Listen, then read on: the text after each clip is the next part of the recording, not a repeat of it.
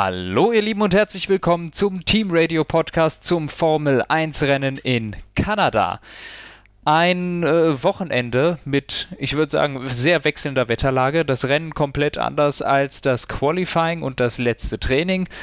Aber äh, dennoch hatten wir einige Sachen, glaube ich, über die wir heute reden können. Äh, allem voran die Tatsache, dass Charles Leclerc weit hinten starten musste. Das wussten wir ja schon beim letzten Mal und äh, Max Verstappen vorne. Also quasi das Feld fast bis auf Tsunoda ganz am Start gewesen im Sandwich der beiden WM-Favoriten. Und ich sage natürlich Hallo an Dave. Moin Moin. Ja, ein, wie ich finde, insgesamt doch recht interessant anzuschauendes Rennen. Auch wenn bis zur Safety-Car-Phase nicht so gigantisch viel los war. Nichtsdestotrotz, ich habe das äh, Fernduell ganz vorne gerne dann mit verfolgt, denn wir hatten mehrere Virtual Safety Cars und ähm, die Frage war immer so, was für eine Strategie fährt man? Da werden wir aber auch gleich drauf zu sprechen kommen. Ach du Schreck, wir haben bei, vielleicht haben wir direkt sogar das Gespräch mit äh, den Strategien, weil äh, das erste Team, was wir besprechen werden, ist Red Bull. Weil Perez Ach recht ja. früh ausgeschieden ist. Ja, in der Tat, ja, Sergio Perez, ein gebrauchtes Wochenende. Äh, das Qualifying war schon scheiße und das Rennen äh, ist dann auch nicht gerade besser gelaufen. Ja, also er hatte dann Probleme mit dem Getriebe wohl. Äh, dafür kann er nichts. Aber im Quali hat er das Auto selbst versenkt. Ähm, ich habe eh nicht ganz verstanden, warum man bei abtrocknender Strecke versucht, möglichst früh auf Intermediates zu fahren. Aber mhm. hey, ähm, war wohl clever genauso clever wie Slicks im Regen anzufragen, aber hey. Ähm, und äh, dafür kann er nicht viel, aber im Rennen hätte er definitiv ein paar Punkte verdient. Ähm, die volle Punkteausbeute, bis auf den für die schnellste Runde, hat sich geholt Max Verstappen. Der hat nämlich wie ich jetzt vermuten würde, zweitbesten Paket mit dem Red Bull äh, den Sieg geholt. Ich glaube, Carlos Sainz war da durchaus, zumindest auf dem harten Reifen, nochmal schneller konnte am Ende ordentlich Druck ausüben. Und eine Sache, die ich halt sehr schön fand, war, dadurch, dass wir, ich glaube, in Runde rund Runde 10 und 20 äh, zwei VSCs hatten insgesamt, hatten wir diese Konstellation, dass einige in der ersten VSC-Phase gestoppt haben, einige in der zweiten, Alonso gar nicht. Und ähm, dadurch hatten wir halt bei Carlos Sainz, der in der zweiten Phase gestoppt hatte, Verstappen, der bei der ersten Phase gestoppt hatte, ähm, immer so dieses Hin und Her. Ähm, zum einen kann man mit den Harten durchfahren, irgendwann ist Verstappen rein, weil ging wohl nicht. Und bis dahin hat Sainz dann kontinuierlich Zeit gut gemacht mit den etwas frischeren Harten.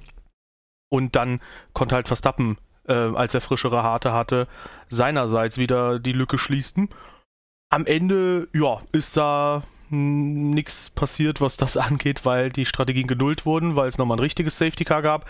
Dann hat das Rennen aber nochmal richtig Tempo erhalten, weil letztendlich hatten wir da einfach, äh, ja, am Ende nochmal ein paar Runden sehr, sehr schönen Zweikampf, wo Carlos Sainz permanent Druck gemacht hat. Ähm, aber Verstappen hatte halt Nerven aus, Schla äh, Nerven aus Schlaf, genau. Nerven aus Stahl und ähm, konnte sich da halt einfach richtig stark durchsetzen. Und mhm. ähm, das ist definitiv so einer der Siege, wo ich sagen würde, den musst du nicht unbedingt holen. Also es ist dir, glaube ich, niemand böse, wenn du dann irgendwie eine Position verlierst. Aber das zeichnet irgendwo dann auch Verstappen und seine Fehlerfreiheit aus, dass er sich da durchgesetzt hat. Stimme ich dir grundsätzlich zu. Also äh, in ja doch in allen Punkten. Äh, meines, mein Gefühl her, das ist ja ganz schwer zu beurteilen in so einem Rennen, wo der eine Favorit weit hinten ist, der eine Red Bull ist schon früh raus und dann sind Verstappen und Sainz auf so verschiedene Strategien, aber ich finde, der Ferrari sah stärker aus, insbesondere auf den harten Reifen. Ähm, nichtsdestotrotz ist es nie so richtig dazu gekommen, dass Carlos Sainz in eine richtige Angriffsposition gekommen ist und im Grunde hat Verstappen den Grundstein halt im Qualifying schon gelegt, ne? Ähm, wenn du da, er ist von 1 gestartet und Sainz von 3. Und auch im Qualifying war Sainz schon extrem nah dran. Der hat in der, in der letzten Schikane vier Zehntel verloren. Also der war eigentlich auch nur zwei Zehntel an Verstappen dran. Hat dann halt einen Fehler gemacht. Jetzt kann man natürlich drüber streiten, wenn der von 2 gestartet wäre, hätte er vielleicht das Rennen gewinnen können, weil er nicht erst noch an Alonso hätte vorbeikommen müssen.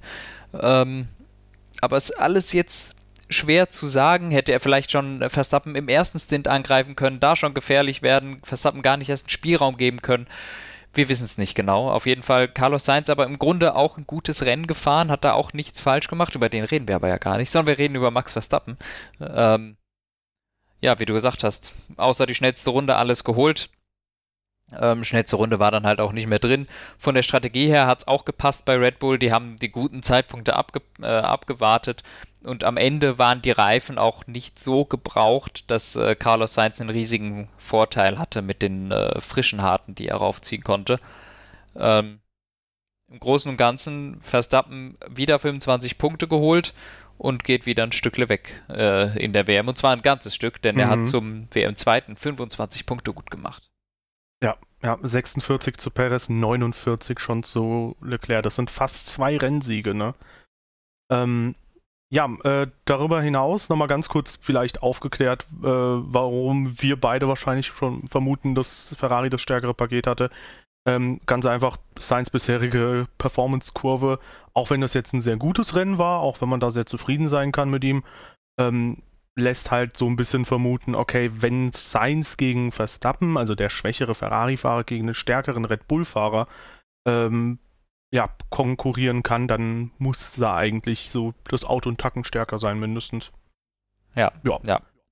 Was auch sehr stark war, war Haas, äh, zumindest im Quali. Da ging es richtig nach vorne. Ich glaube, P5 und P6 hatten sie sich gesichert. Mick äh, ein paar Zehntel hinter Magnussen, ist aber verschmerzbar. Gerade nach der Performance der letzten Wochen war das jetzt mal so ein bisschen erfrischend. Da ging es wieder nach vorne. Und auch im Rennen ja, hatte ich eigentlich ein sehr gutes Gefühl bei Mick. Nachdem vor allem Magnussen gepatzt hat, dachte ich, jetzt kann er mal glänzen in dem teaminternen Duell. Und ähm, ja, also Magnussen verstehe ich nie, warum der dann immer so ein bisschen auch beim Start aggressiver auftritt, warum er da auch immer neben Lewis Hamilton ist, auch immer so geil. Ja, und Mick Schumacher hatte leider einen technischen Defekt in einem Rennen, wo er sich definitiv seine ersten Punkte hätte holen können. Ja, also Schumacher, äh, den wir ja die letzten Podcasts, würde ich mal sagen, relativ fertig gemacht haben, fand ich extrem gutes Qualifying. Also wirklich in sauschweren Bedingungen. Klar, langsamer als Magnussen, ist aber nicht so schlimm. P6 geholt war es im Quali, glaube ich. Das ist ein fantastisches Ergebnis für Schumacher. Ähm, das hat mich sehr gefreut und auch im Rennen konnte er das mitgehen. Der konnte quasi gleich schnell fahren wie Magnus in die Zeit davor und ist auch wirklich im Rennen einfach mit dabei gewesen, keine Fehler gemacht. Das war ein durchweg positives Wochenende von Mick Schumacher und ähm, ja, wirklich, wirklich sehr, sehr gut. Magnussen auf der anderen Seite, pff, ja, also ich meine, der war natürlich im Qualifying nochmal schneller als äh, Schumacher. Ich muss sagen, dieses dagegen Hamilton, ich fand es jetzt gar nicht so wild. Gut, der Flügel ist ein bisschen kaputt gegangen. Was ich nicht verstehen konnte, ist, also ich finde es ein bisschen komisch, dass man ihm dafür die, die, die Spiegelei-Flagge gegeben hat. Ähm, da hing ein kleines Teil vom Flügel runter. Fleisch, Fleischball, sorry. Meatball, da hing ein kleines Stück vom Flügel runter. Ähm, ist, ist mir unverständlich, warum man ihn dafür reinholt. Ich meine, bei Hamilton hing in Monaco auch ein Teil vom Frontflügel runter. Ich, also, das verstehe ich nicht, warum man ihn dafür reinholen musste. Er konnte die Pace ganz normal gehen. Es sah mir jetzt auch nicht so aus, als fliegt das gleich wie ein Geschoss durch die Luft. Also, äh, das fand ich wirklich ein bisschen komisch, weil damit hat man quasi das Rennen von Magnussen schon direkt von Anfang an kaputt gemacht. Ja. Aber ansonsten ja, das, natürlich war das unnötig von Magnussen da neben Hamilton zu gehen. Das ist absolut niemand, gegen den er im Rennen, Rennen kämpft. Das muss er auch wissen. Auf der anderen Seite finde ich es total bescheuert, da äh, ihn reinholen, reinzuholen wegen sowas. Ja, ja, habe ich auch nicht wirklich verstanden. Ähm, bei Yuki Tsunoda, ja, da war es im Rennen da vorher auch so, da weiß ich nicht, habe ich auch schon irgendwie so ein bisschen kritisch gesehen, wo, wo ich mir auch gedacht habe, ja, lass ihn doch einfach das DRS nicht öffnen Gut, aber in dem Fall, ich meine, wenn sobald irgendwas Kleines am Flügel hängt, holt man die Autos schon rein oder wie? Da hätte man noch zum Beispiel letzte Saison Hamilton in Jeddah reinholen müssen, weil der hatte da auch definitiv so ein bisschen was rumfliegen am Frontflügel. Aber hey, schade für Haas, äh, besonders schade für Mick, weil der hätte da echt mal glänzen können, aber ähm, wobei man nicht weiß, wo das Rennen später noch hingelaufen wäre, aber war auf jeden Fall eine gute Chance. Gute Chancen hatte auch Yuki Tsunoda und der hat das Auto bei der Boxenausfahrt in die Wand gesetzt nach einem eigentlich recht ordentlichen Rennen. Ja. Ja. Äh, war es denn ordentlich? Boah, ich, ich kann gar nichts über Tsunoda sagen, außer dass er in die Wand gefahren ist. Ja, richtig geiler Move. Ähm, ja, stark. Aus der Box raus, direkt in die Wand. Äh, ich bin mir sicher, ich habe das schon mal bei irgendwem gesehen. Ich habe gedacht, es sei Montoya. Du hast gesagt, es war nicht und Montoya. Können vielleicht die Leute in den Kommentaren mir sagen, wer das war? Irgendwer Kann ich mal fragen hat nochmal? genau. Onkel, was du's? Nö, ist er nicht. ja. Ähm, irgendwem ist genau das gleiche mal passiert. Das habe ich schon mal gesehen. Ich, hab, ich weiß nur einfach nicht mehr, wer es war. Auf jeden Fall echt ein billiger Move. ja. Ja, und bei Gasly lief es auch jetzt nicht so gigantisch gut. P14, ja, ich glaube, Alpha Tauri, da kann man nicht so super viel sagen. Waren halt ein bisschen unsichtbar. Back to normal. Ja, ähnlich tatsächlich wie Williams, würde ich auch sagen. Sehr unsichtbar, ja, nicht ja, viel passiert. Ja. Kann man eigentlich skippen? Ja, hat man noch große Töne gespuckt. Ich meine, Qualifying, klar, P12, aber dann hatten sie da schon gesagt, unsere Pace ist ganz gut, wir können vielleicht nach vorne. Da denkst du einfach, ah, wohl kaum. Äh, und so war es dann auch am Ende. Ja, und äh, tatsächlich hatte auch McLaren jetzt ähm, gar nicht mal so ein gutes Rennwochenende. Also Norris auf P15, inklusive 5 Strafsekunden, wofür auch immer. Ähm, und Daniel Ricciardo auf. Das habe ich nicht mitbekommen. Ich auch nicht. Das ist so geil. Daniel Ricciardo auf 11, äh, wie ich finde, eigentlich fast schon durchweg durchs gesamte Wochenende der bessere Fahrer. Also gut, Training ist eh egal. Ich nehme nur Quali und Rennen mit rein. Und ähm, da hat mir Daniel Ricciardo gut gefallen und es ist irgendwie strange, weil das hat sich nicht so super lang angebahnt, dass da so ein kleines Performance-Tief bei Norris kommt oder beziehungsweise dass Ricciardo das dreht. In Baku waren sie auf Augenhöhe, Ricciardo ein bisschen vor ähm, Norris haben wir ja beide so gesehen. Ja. Und jetzt äh, war Ricciardo spürbar besser. Ja, das hat mich gefreut. Äh, nichtsdestotrotz natürlich, McLaren war echt nicht gut. und ich glaube, Norris hatte auch leichte Motorenprobleme, nichts Dramatisches, aber der hatte auch ein bisschen was, äh, hat da nicht ganz funktioniert. Nichtsdestotrotz war er einfach langsamer gewesen als Ricardo. Also Ricardo hat äh, im Vergleich zu seinem Teamkollegen dieses Wochenende ein, ein gutes Bild gemacht. Äh, nichtsdestotrotz, Punkte sind einfach nicht drin gewesen. Dafür hat die Performance des McLaren nicht gereicht und auch in Baku waren sie jetzt nicht gerade überragend schnell. Ja, ja, und ähm, tatsächlich ist es halt für Ricardo einfach mal erfreulich, denn ja. äh, vor drei, vier, fünf Wochen in äh, Spanien und in Monaco wurde er quasi komplett gebügelt von einem Teamkollegen, der, ja, ich sag mal, gefühlt halb tot war.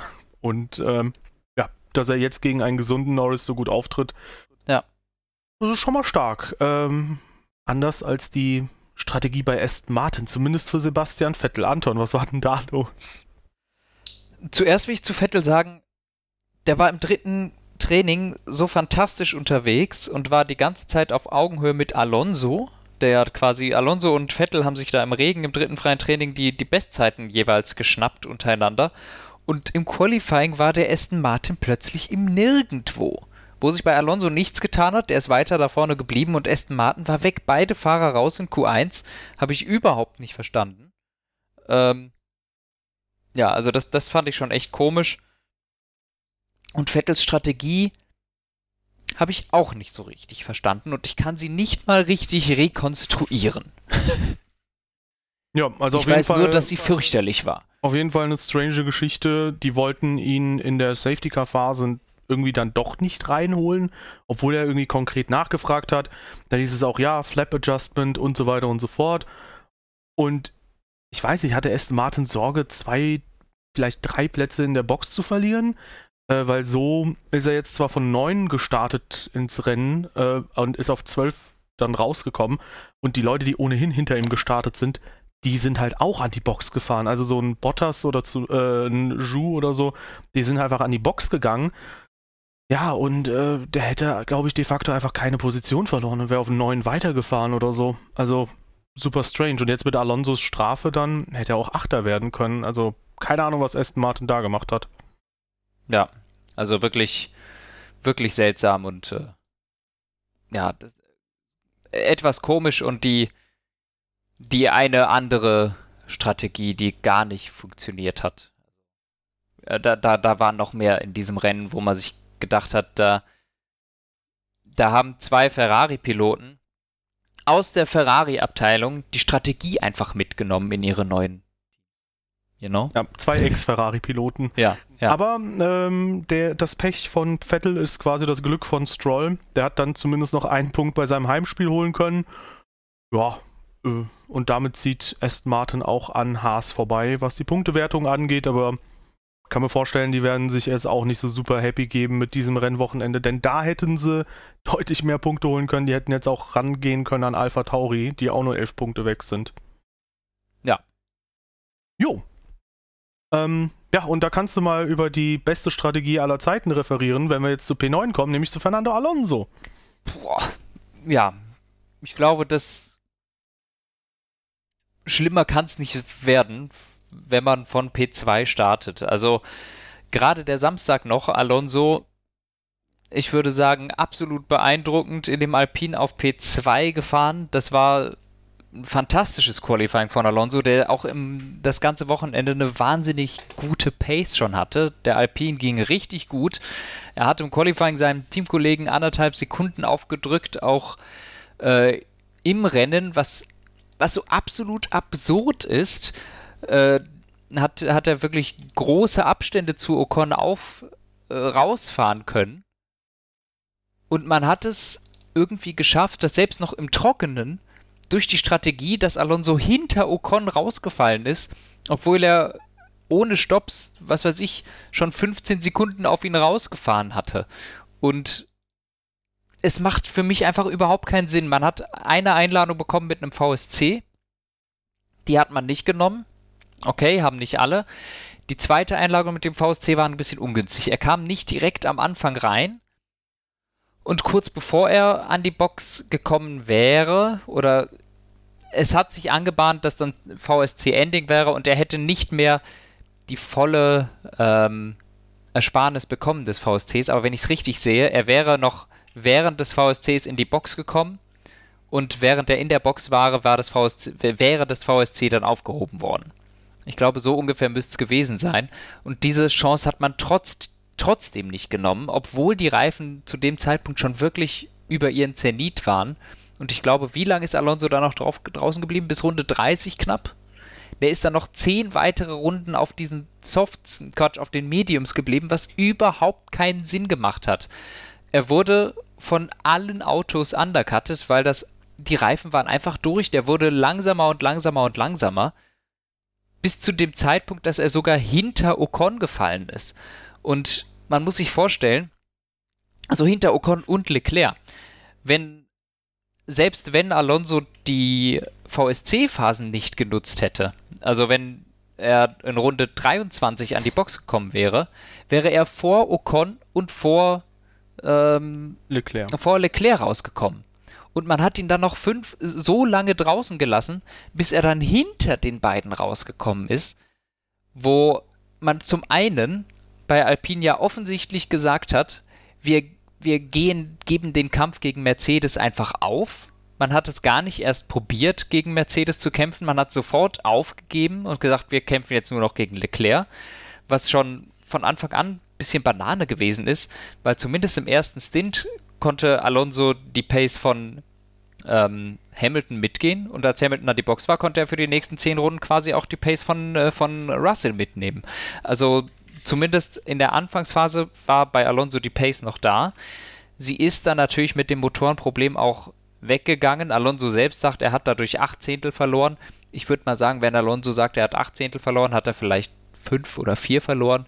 Wahrscheinlich stimmt es nicht so ganz, wie er gesagt hat, aber der hatte Clipping auf den Geraden, sprich, äh, das Energy Recovering hat nicht mehr so richtig funktioniert und er hatte deshalb extrem oder hatte deshalb ziemlich schlechte Topspeed gehabt. Also es war nicht nur die Strategie kaputt, wie immer ist bei Alonso auch noch irgendwas am Motor kaputt gegangen.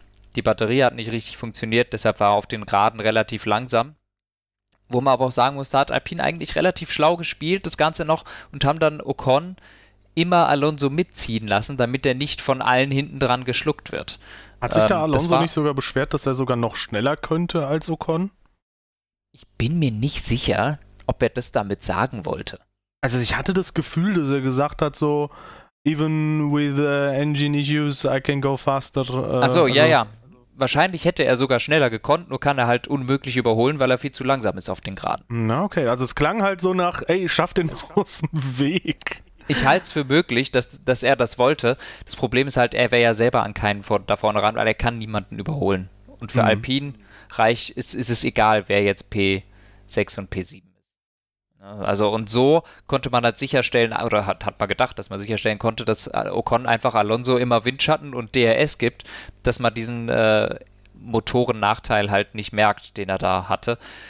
Ähm, aber wie gesagt, die Strategie, es hat meines Erachtens alles keinen Sinn gemacht. Dass man die VSC-Phasen abwartet, okay, aber irgendwann musst du ihn reinholen. Und es macht keinen Sinn, ihn erst dann reinzuholen, wenn du sagst, okay, wir geben schon gegen Mercedes auf und jetzt lassen wir noch Leclerc vorbei und holen dann Alonso, sodass er hinter alle kommt. Es, es macht überhaupt keinen Sinn. Ja. Ja, also ähm, ich weiß auch nicht so recht, wo Alpine mit der Strategie hin wollte. Vielleicht haben sie ja überlegt, eine Einstop zu fahren und hatten so ein bisschen schon antizipiert, dass die, die in der VSC-Phase drin waren, eine Zweistop fahren müssen. Aber selbst dann hätte man ja eigentlich Alonso so reinholen können, dass es halt für den, äh, ja, dass es halt für den eigentlich, ähm, ja, vor, also dass er vor Ocon und Leclerc rauskommt.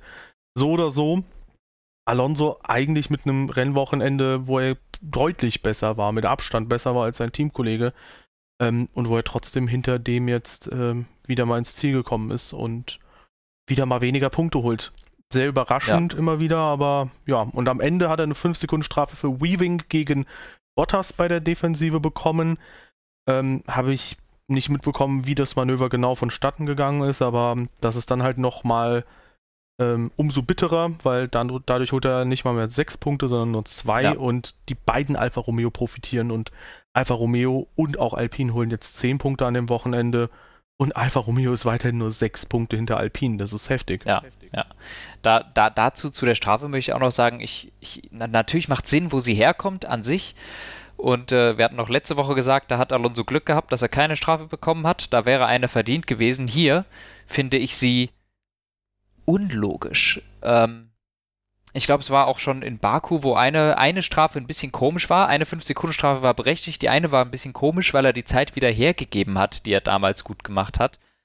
Und hier ist es so, es ist so ein bisschen komisch, weil es so ein bisschen Geschmäckle hat. Ein Weaving auf der Geraden. Wenn du ein Rennen guckst und einer macht Weaving auf den Geraden, es ist immer das Gleiche, was passiert. Der Typ kriegt erstmal eine Verwarnung. Ja, ich habe es noch nie stimmt. gesehen. Ich habe es noch nie gesehen, dass ein einmaliges Weaving zu einer 5-Sekunden-Strafe geführt hat. Das ist jetzt nur passiert, weil es die letzte Runde war und äh, weil man halt keine Verwarnung mehr geben konnte. Das fand ich, das finde ich ein bisschen seltsam. Es ist schon richtig, das ist ein Regelbruch und deshalb ist die 5-Sekunden-Strafe auch richtig. Aber ähm, eigentlich in einem Rennen ist es generell so, dass du eine schwarz-weiße Flagge fürs Weaving kriegst und wenn du es ein zweites Mal machst, dann gibt es die Strafe das fand ich wirklich komisch und ich finde, da hat Alonso auch wirklich einfach die Arschkarte gezogen jetzt für. Ähm, weil meines Erachtens, auch als diese ganzen Untersuchungen waren, ich bin fest davon ausgegangen, dass das einfach eine Verwarnung gibt, weil es halt im Rennen war und einmal geweaved wurde. Das gibt halt eine Verwarnung. Hast du dir die Szene mal angeschaut? Ja, ich habe sie mir angeschaut und sie erinnert mich ein bisschen an dich, weil es nämlich schlau gedacht ist, du hattest das mal, das ist fünf Jahre her oder sechs, in einem von unseren Koop-Seasons auch so gemacht. Und zwar Toe-Breaking, das war in Spa. Dieser blöde Rechtsknick. Den mm. hattest du als Kurve gesehen und danach einfach nochmal gewechselt. Und Alonso ist auch immer ein bisschen hin und her. Und im Grunde ist das auch eine Kurve. Wie ist da? Er ist ihm schon ein bisschen sagen, vor die Nase gefahren. Er musste ein bisschen vom Gas gehen. Das war, es war dirty. Er ist ihm vor die aber Nase gefahren, aber ich fand, ich finde jetzt auch ich fand's irgendwie. nicht dramatisch. Er ist irgendwie immer auf der Mitte der Strecke. Ich ja. weiß jetzt nicht, ob ich da unbedingt eine Penalty ausgesprochen hätte. Ja. Es ist halt gefährlich, weil Bottas relativ nah dran ist, aber. Ja, ich weiß nicht. Also die Aussage. Ich, ich finde es ein bisschen hart. Die ich also genau, ich hätte sie nicht gegeben. Genau, die Entscheidung, äh, ja, wir können keine Warnung geben, wir geben jetzt eine Penalty, finde ich aber auch irgendwie ein bisschen strange, weil wenn das ja, halt diese Aussage kam nicht, aber das, das wirkt so, weil ich habe ja. es noch nie, ich, also ihr könnt, ihr könnt mich gerne korrigieren, aber ich habe es noch nie gesehen, dass man für Weaving instant eine Strafe bekommt. Besonders ja. wenn es jetzt kein erratic Manöver ist. Es war jetzt nicht so, äh, es war jetzt keines von den äh, Verstappen-Manövern, die der früher gezogen hat, äh, wo der im letzten Moment, was war es, ich glaube gegen Kimi 2016 oder sowas, In auf Ungarn der langen Gerade wirklich voll vor die Nase gezogen ist. Das oh, war ja, ja nicht ja. zu vergleichen damit. Wirklich in keinster Weise. Wo es bei sowas würde ich sagen, jo, da kannst du direkt eine 5-Sekunden-Strafe geben. Aber das war ein bisschen Weaving. Bottas musste ein bisschen mal vom Gas gehen. Das Leben ist hart. Dann ist dirty, ist hässlich, aber ich finde es komisch, dass es direkt eine Strafe gibt. Ja, aber hey, ist halt so, ähm, ja. genauso wie das Ocon ähm, sehr unauffällig unterwegs war und mal wieder fett punktet. Story of the Season für Ocon, Story of the Season für Alonso quasi. genau. Ähm, und da können wir auch direkt wieder zu Alfa Romeo dann sogar springen. Ähm, ja, über Bottas haben wir gerade schon ja. kurz Ocon, referiert. Ocon gut übrigens, ne? kann man nichts sagen. War, war, war zwar schlechter als Alonso das ganze Wochenende, aber das Rennen gut gemacht. Ah ja, eine Sache, die ich noch ich dazu sagen. ergänzen möchte, ist, ähm, dass er halt rundenlang gegen Leclerc sich verteidigen konnte, der zwar ältere ja. Harte hatte, aber ist trotzdem eine Leistung. Ja. Wo, wo, man sich aber auch fragen muss, vielleicht war es auch schwach von Leclerc. Weil ich meine, er, gegen Hamilton hat er nicht eine halbe Runde durchgehalten. Ja, wobei Hamilton ja auch frische Reifen hatte, ne? Dafür fährt Hamilton nicht den Ferrari. Willst du gerade damit sagen, dass nicht jeder im schnellsten Auto so ein Brasilien 21 Aufholjagd-Ding machen kann? Ach, Anton. Nee, okay. Äh, gehen wir weiter. Also trotzdem stark von Ocon, so den, ja. das Kompliment möchte ich ihm trotzdem lassen. Ja, ähm, ja. Ich fand auch besonders stark an diesem Wochenende, auch wenn er jetzt leider hinter seinem Teamkollegen gelandet ist, Zhu Guan Yu. Also ich fand, der war im Quali besser, zum zweiten Mal in Folge jetzt. Ähm, der war im Rennen ziemlich stark unterwegs und ich weiß nicht genau, wie der da zurückgefallen ist. Aber irgendwas ist passiert, dass er dann hinter Bottas ist. Also wahrscheinlich konnte Bottas einfach, ich glaube, der ist auf hart gestartet, irgendwann in der Safety-Car-Phase pitten und alles war gut. Und ähm, ja, den Chinesen, dem chinesischen Fahrer, dem hat das dann nicht gut geholfen, alles. Und ähm, der mhm. landet dann hinter Bottas. Aber Kleiner Vermerk, in den letzten zwei Rennen hat äh, Yu so ein bisschen das Zepter an sich gerissen. So ja, ähnlich wie äh, Ricardo bei McLaren. Oha. Voll die Parallele. Da ist was im Busch. da ist Böses im Busch. Ja, auf jeden Fall äh, gutes Rennen von, von Su, gutes Rennen von Bottas. Ja, was soll ich sagen? Nix. Ähm, gehen okay. wir weiter. zu dem vorletzten Team. Ferrari, also Leclerc mit Strafversetzungen von 19 auf 5 vorgefahren. Ja, im vermutlich stärksten Gesamtpaket des Wochenendes. Ähm, und wie du schon gerade angeführt hattest, ähm, es war auf jeden Fall mindestens mal ja, aus Sicht von Ferrari besorgniserregend, dass er da nicht an äh, Ocon vorbeikam. Denn ich behaupte, wenn er da früher vorbeigekommen wäre, dann. Nee, also Rüssel hätte er kriegen können. Also das auf jeden Fall, ja. Dann wäre definitiv auch an Russell rangekommen. Hamilton wäre vielleicht ein bisschen schwieriger geworden, weil der war echt zackig unterwegs. Das war richtig gut.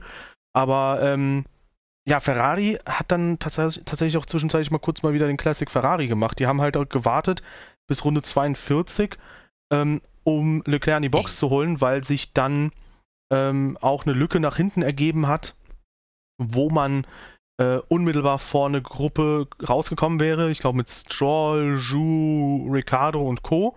Und was hat man gemacht? Man hat den Boxenzopf versemmelt und ist dann hinter dieser Gruppe wieder rausgekommen. Mhm. Und äh, ich hatte schon von Anfang an gesagt, so ey, ich erwarte jetzt in Runde 43, 44 Leclerc in der Box weil ich mir gedacht habe, ey, als Team musst du doch vielleicht auch bedenken, dass du eine Runde Puffer hast. Weißt du, lieber eine Runde länger hinter Ocon herfahren, als beim Boxenstopp das versemmeln und dann in der Gruppe wieder rauskommen. So knapp kalkulieren ist halt teilweise halt schwierig und wie sich gezeigt hat, wäre es irgendwie die bessere Option vermutlich gewesen, wenn man einfach noch ein, zwei Runden länger draußen geblieben wäre auf den harten.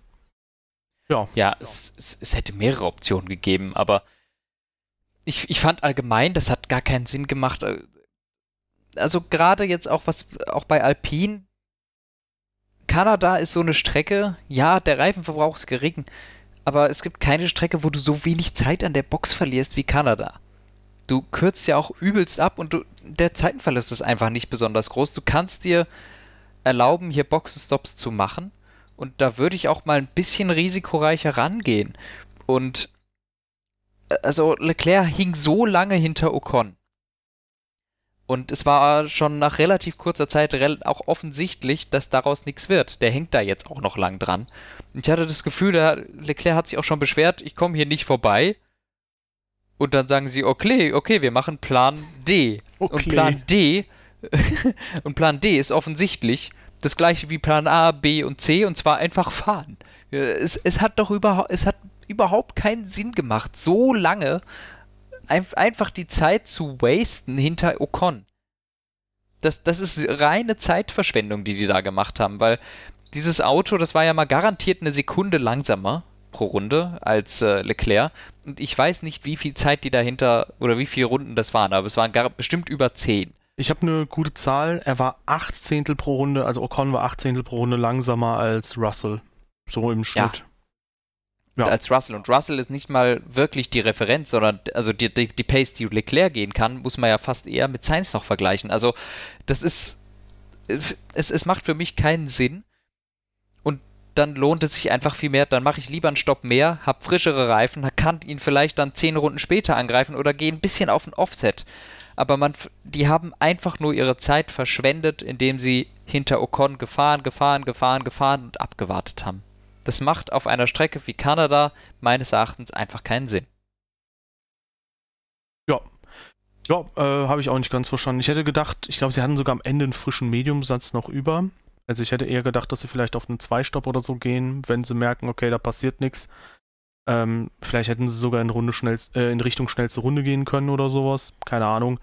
Ähm, aber so oder so, ich habe das Gefühl, manchmal ist Ferrari so ein bisschen überwältigt von dem, was so alles möglich ist. In Baku hatten sie das Virtual Safety Car gut genutzt.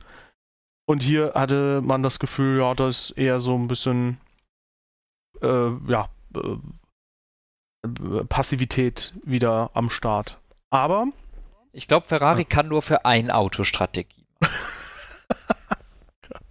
das hat in, äh, in Monaco gut geklappt für Sainz. In Baku brauchte man für Sainz keine Strategie, deshalb hat sie gut geklappt bei Leclerc. Und jetzt hier hat man halt eine gute Strategie gemacht für Sainz. Weißt du, was das Coole ist? In äh, Monaco hat Sainz geholfen für die Strategie von Sainz. Und dadurch, dass Sainz ausgeschieden ist in Baku, hat Sainz auch mitgeholfen bei der Strategie für Leclerc in Baku. Also ist eigentlich Sainz der Strategiegott. Und jetzt konnte Sainz halt für Leclerc auch nicht helfen. Ja. Ja, also äh, blöd gelaufen für Leclerc, würde ich sagen, weil, wie gesagt, zwei Punkte, vielleicht fünf Punkte mehr können auf jeden Fall am Ende einen Unterschied machen. Ähm, wobei man jetzt eh, also jetzt gerade finde ich, kann man nicht mehr wirklich gerade vom WM-Kampf sprechen, weil klar, es ist immer so, man muss gucken, vielleicht ist Ferrari die nächsten fünf, sechs Wochen wieder schneller.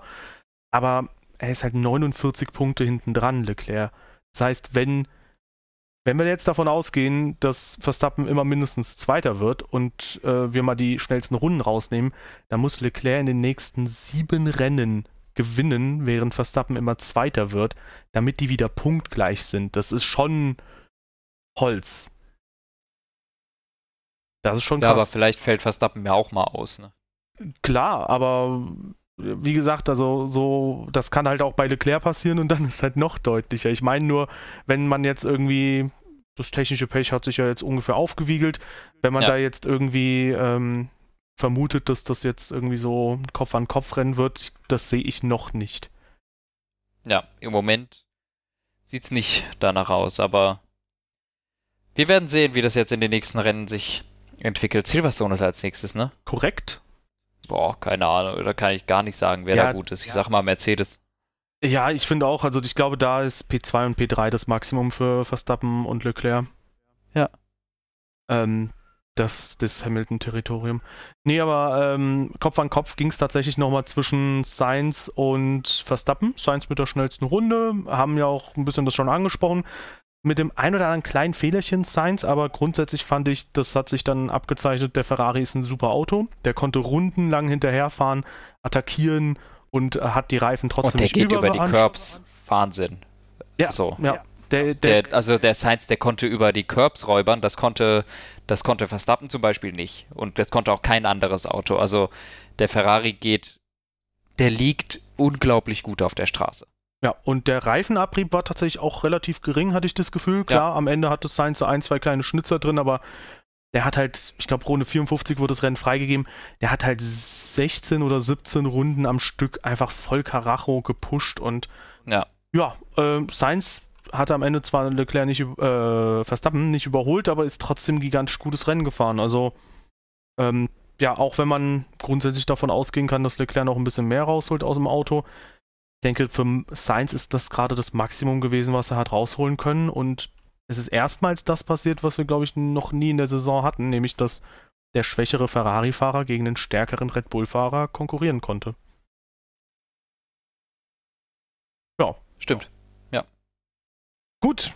Abschließendes Thema Mercedes. Und äh, ja, grundsätzlich hat Russell ja im Quali so einen kleinen Poker gemacht. Da haben wir am Anfang, aber habe ich am Anfang einen kleinen Scherz gemacht. Ähm, trotzdem, ich finde, kann man mal probieren, auch wenn ich nicht unbedingt weiß, ob das so klug war, weil. Also zumindest von den Fernsehbildern sah es so aus, als macht keinen Sinn.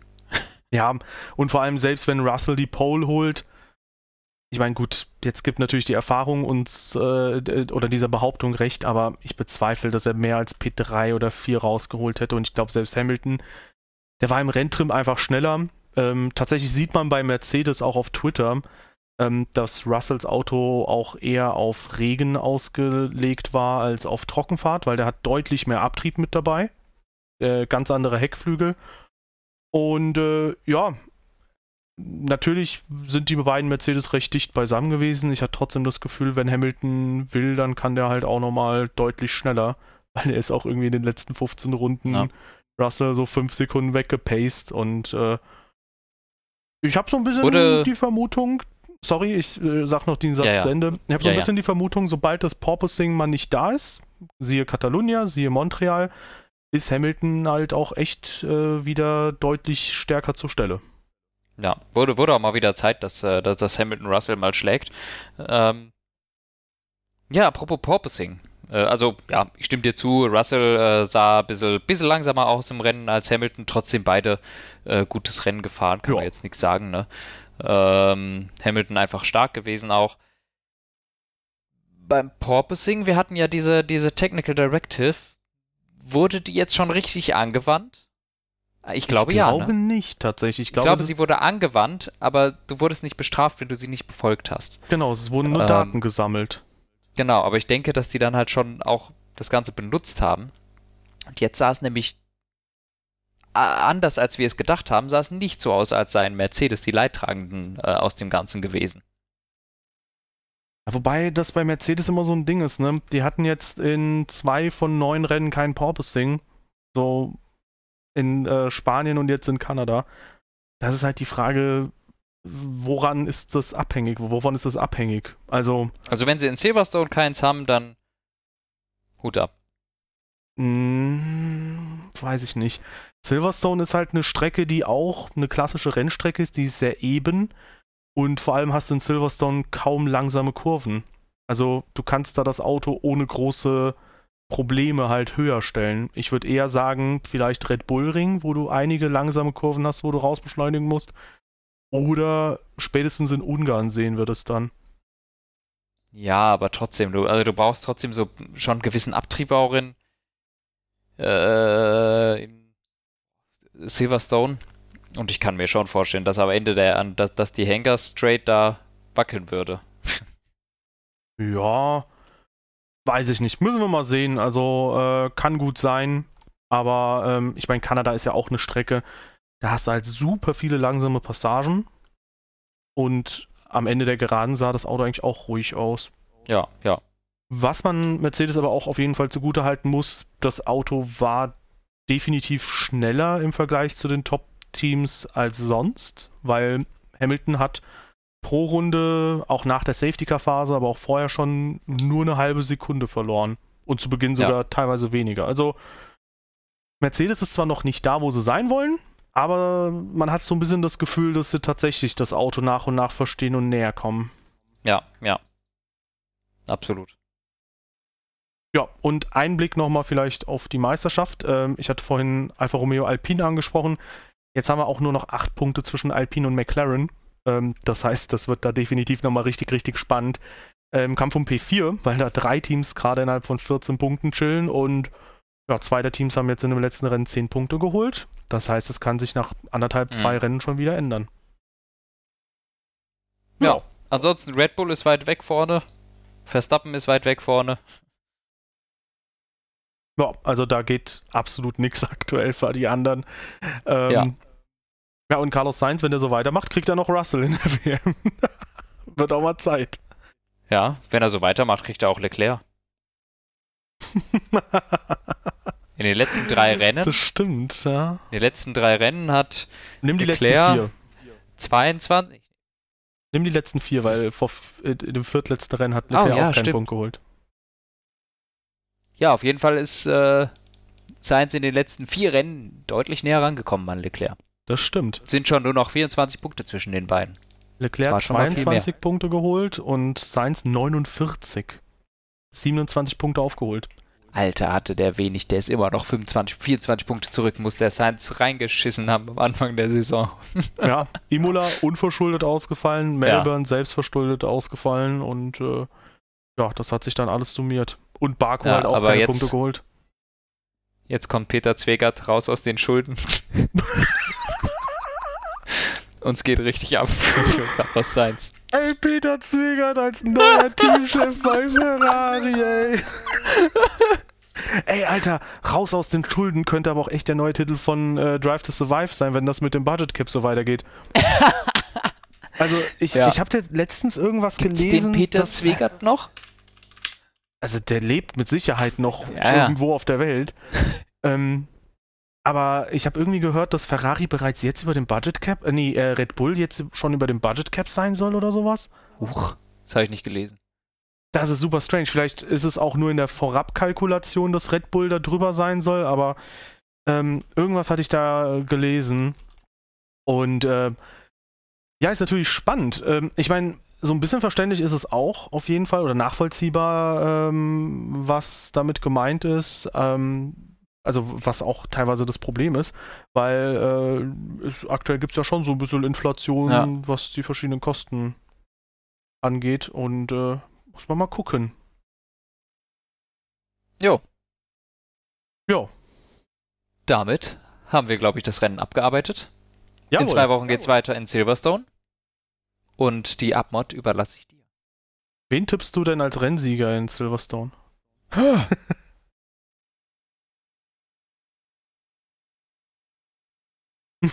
Warum? Keine Ahnung, einfach weil, weil mich das interessiert. Äh, Leclerc. Okay. Tippst du Hamilton? Ja, warum nicht? Okay. Das, das, kann aber lustig werden. Ich, ich habe es vorhin so halb ernst, halb joking gesagt, dass Mercedes da gut sein wird, weil ich rechne damit, da, da, damit dass Mercedes da gut ist. Trotzdem würde ich jetzt mal auf Leclerc gehen. Ja, also wie gesagt, ich tippe aus den Gründen, die ich vorhin genannt habe, dass Mercedes da ganz gut sein wird. Und letztendlich. Normalerweise, aber ehrlich gesagt, normalerweise, man liegt mit Verstappen diese Saison auch selten falsch. Ja, das ja, stimmt das wohl. Stimmt. Aber weißt du, was das äh, Ding ist? Wenn du das ist jetzt, langweilig, wenn man Verstappen sagt. Richtig, ja. wenn du jetzt Verstappen oder Leclerc sagst, also einen von beiden, dann, weißt du, das ist halt sowas, das wird in einem Monat schon wieder vergessen sein. Während mein Tipp mit äh, Hamilton, wenn der hinhaut, wenn er nicht hinhaut, kann man sagen, ja gut, war er mutig.